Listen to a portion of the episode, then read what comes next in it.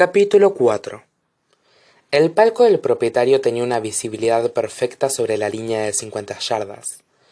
Pero una hora antes del saque inicial, nadie miraba el campo. El palco era muy amplio y largo, y cuanto más se alejaba uno de los asientos, más parecía un club o un bar exclusivo. Esa noche yo era el entrenamiento. Una rareza, una curiosidad, una muñequita de papel disfrazada para la ocasión. Pasé lo que me pareció una eternidad encajando manos, posando para los fotógrafos y fingiendo entender chistes relacionados con el fútbol americano.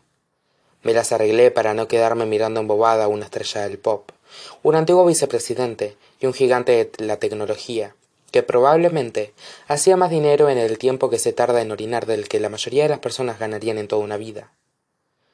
Mi cerebro estuvo a punto de dejar de funcionar cuando escuché el tratamiento de Su Alteza y me di cuenta de que había miembros de la realeza entre los asistentes. Creo que Alisa percibió que estaba llegando a mi límite. Es casi la hora del saque inicial, me dijo al tiempo que me colocaba la mano en el hombro con suavidad, seguramente para evitar que me escapara. Vamos, te acompaño a tu asiento. Aguanté hasta el medio tiempo, pero entonces subí de verdad. Grayson me interceptó. Sin pronunciar palabra hizo un gesto con la cabeza hacia un lateral, y luego echó a andar, convencido de que lo seguiría. Muy a mi pesar, lo seguí, y me encontré ante un segundo ascensor. Este sube, me dijo. Ir a donde fuera con Grayson Hawthorne probablemente era un error, pero dado que la alternativa era seguir haciendo la sociedad, decidí tentar a la suerte. Subimos en el ascensor juntos y en silencio. La puerta se abrió y quedamos ante una pequeña estancia con cinco asientos, todos vacíos. La civilidad sobre el campo era todavía menor, mejor que en el palco de debajo.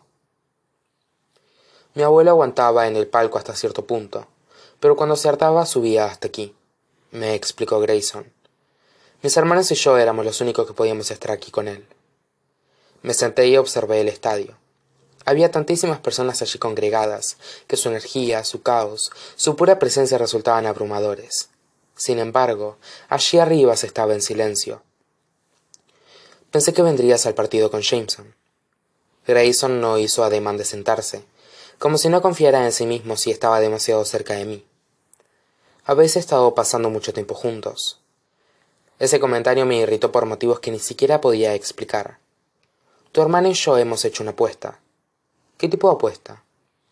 No tenía ninguna intención de contestar, pero tras dejar que mis ojos viajaran hasta los suyos, no pude resistirme a pronunciar lo único que me aseguraría una reacción. Toby está vivo. Para otra persona la reacción de Grayson quizá hubiera pasado desapercibida, pero yo vi cómo se sacudía por dentro. No podía despegar sus ojos grises de los míos. ¿Disculpa? Tu tío está vivo y va por ahí, tan tranquilo, fingiendo que es un hombre sin techo de Newcastle, Connecticut. Tal vez podría haber sido un poco más delicada. Sí. Grayson se me acercó. Se dignó a sentarse a mi lado. La atención se le reflejaba en los brazos, cuando colocó las manos enlazadas entre las rodillas. ¿Qué me estás diciendo exactamente, Avery? No estaba acostumbrada a oírle llamarme por mi nombre. Era demasiado tarde para retirar lo que había dicho. Vi una foto de Toby en el guardapelo de tu abuela. Cerré los ojos al rememorar ese momento. Lo reconocí. Me había dicho que se llamaba Harry. Jugamos al ajedrez en el parque todas las semanas durante más de un año. Volví a abrir los ojos. Jameson y yo no estábamos seguros de cuál es la explicación. Todavía. Hemos hecho una apuesta para ver quién lo descubre primero. ¿A quién se lo has contado? La voz de Grayson era terriblemente seria. ¿Lo de la apuesta? Lo de Toby. Nana estaba allí cuando lo descubrí. Iba a contárselo a Lisa, pero... No lo hagas, me cortó Grayson. No le digas una sola palabra de todo esto a nadie. ¿Lo entiendes? Me quedé mirándolo. Empiezo a tener la sensación de que no. Mi madre no tiene ninguna manera de recusar el testamento.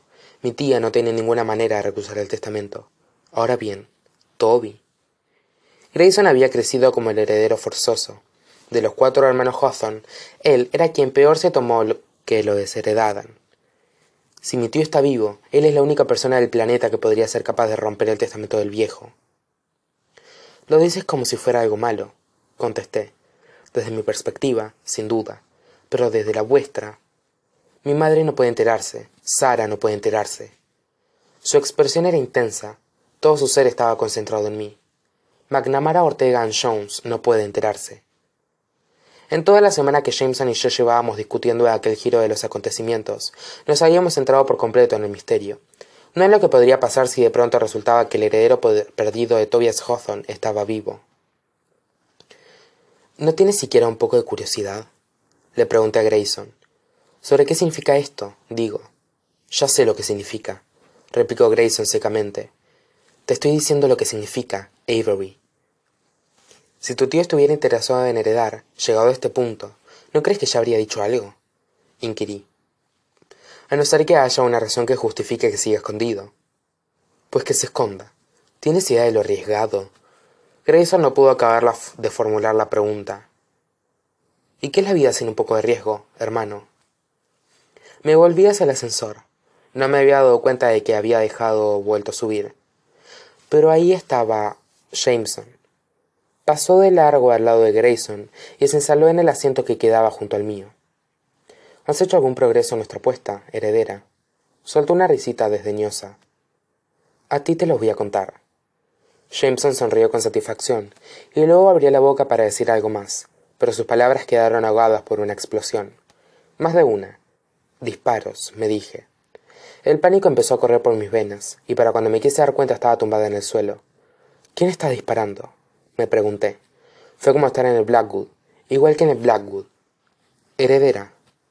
No podía moverme, no podía respirar, y de repente Jameson estaba en el suelo a mi lado.